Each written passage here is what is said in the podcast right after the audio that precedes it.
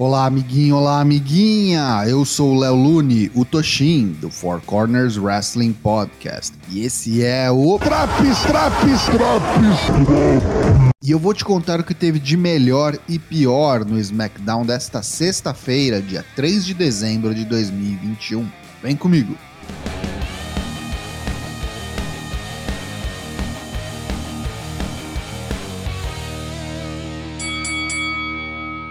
Bem-vindos a Brock Friday! A besta encarnada Brock Lesnar está de volta após o cancelamento de sua suspensão e com um único objetivo: o Universal Championship. Sami Zayn o interrompe e tenta fazer amizade. Brock manda ele se calar e diz que não faz ideia de quem Sami seja. Zayn diz que ele é o number one contender pelo título universal. Brock acha engraçado que ele seja o number one contender enquanto Brock estava suspenso. Lesnar sugere que Sami enfrente Roman nesta noite e não no pay-per-view Day One, uma sugestão bastante incisiva. Sami é intimidado a aceitar a sugestão e Brock diz que vai torcer por Sami. Nos bastidores, Sonya Deville torna oficial e no main event teremos Sami Zayn versus Roman Reigns pelo Universal Championship. O vencedor enfrentará Brock Lesnar no dia 1 de janeiro no Day One.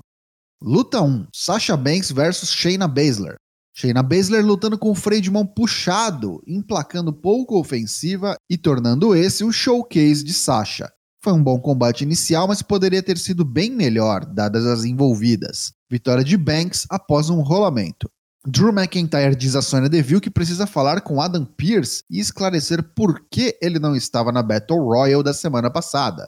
Sônia diz que Adam não estará lá nesta noite e Drew pede para que ela lhe mande um recado de que está à procura de Adam Pearce, enquanto McIntyre aprecia Angela, sua espada medieval.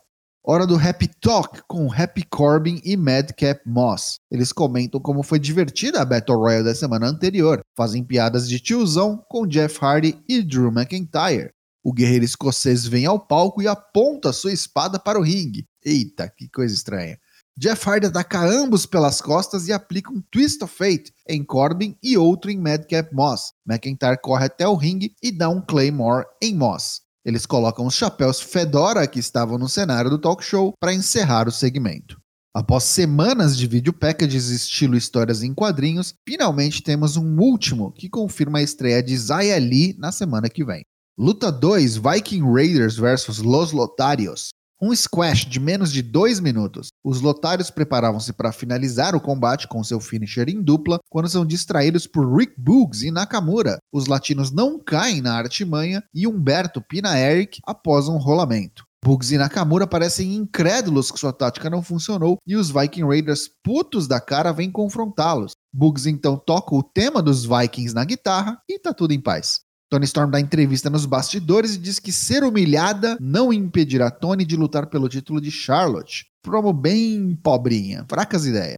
Luta 3: Jey Uso versus King Woods. Jimmy acompanha seu irmão e Kofi está de volta no corner do Rei Madeiras. Combate equilibrado, mas deveras curto. Em menos de dois minutos, Jimmy Uso derruba Xavier, que subia a terceira corda, e causa o fim do combate por desqualificação. O pau quebra após a luta com o envolvimento de Kofi e os Faces afugentam os campeões de duplas. Roman assiste a tudo de seu camarim e ele não está nada satisfeito com os acontecimentos de hoje. Kofi e Xavier dão entrevista nos corredores da arena e dizem que no Day One eles desafiarão os Usos pelos SmackDown Tag Team Championships. A campeã feminina do SmackDown, Charlotte Flair, está no ringue. Ela não reconhece Tony Storm e recusa o seu desafio pelo título. Flair se retirava, mas é surpreendida na rampa por Tony Storm, que devolve a tortada na cara da semana passada. Luta 4: Sheamus versus Cesaro. Estes dois são incapazes de terem uma luta ruim entre si. Dito isso, faltou darem tempo ao combate. Durante os menos de 4 minutos, tivemos um combate bastante físico, como esperado dos ex-membros da The Bar. Sheamus escapa do Neutralizer e finaliza o Superman suíço com um certeiro Bro Kick. Naomi está no escritório de Sonya Deville e a desafia para um combate. Sonya concorda, mas com condições. A luta será quando ela decidir, e se Naomi encostar um dedo nela antes disso, não só ela não terá a luta, como também não terá um emprego. Deville então dá um tapão no rosto de Naomi, que nada pode fazer para revidar. Luta 5, Main Event. Sami Zayn vs Roman Reigns pelo Universal Championship.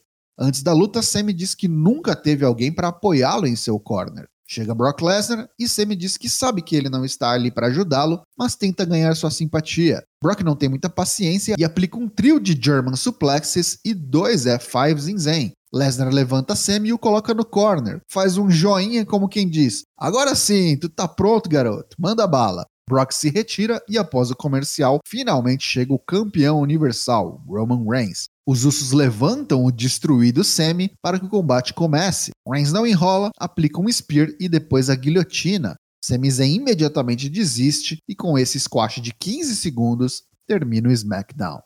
O que teve de melhor nesse SmackDown? Os segmentos de Brock e Sami. Confesso que eu dei umas risadinhas de leve, principalmente no segmento inicial. As lutas marcadas por Day One prometem ser bem boas e esse show serviu de fundação para essas fields. Que teve de pior no programa? Combates curtíssimos. Tirando a luta inicial de Sasha e Shayna, que durou 9 minutos, todos os outros combates duraram menos de 5 minutos. A média do show foi de 3 minutos e 18 segundos. Muitos recaps tanto do próprio SmackDown quanto do Raw de segunda-feira. Situação muito dose. Viking Raiders em situação deprimente.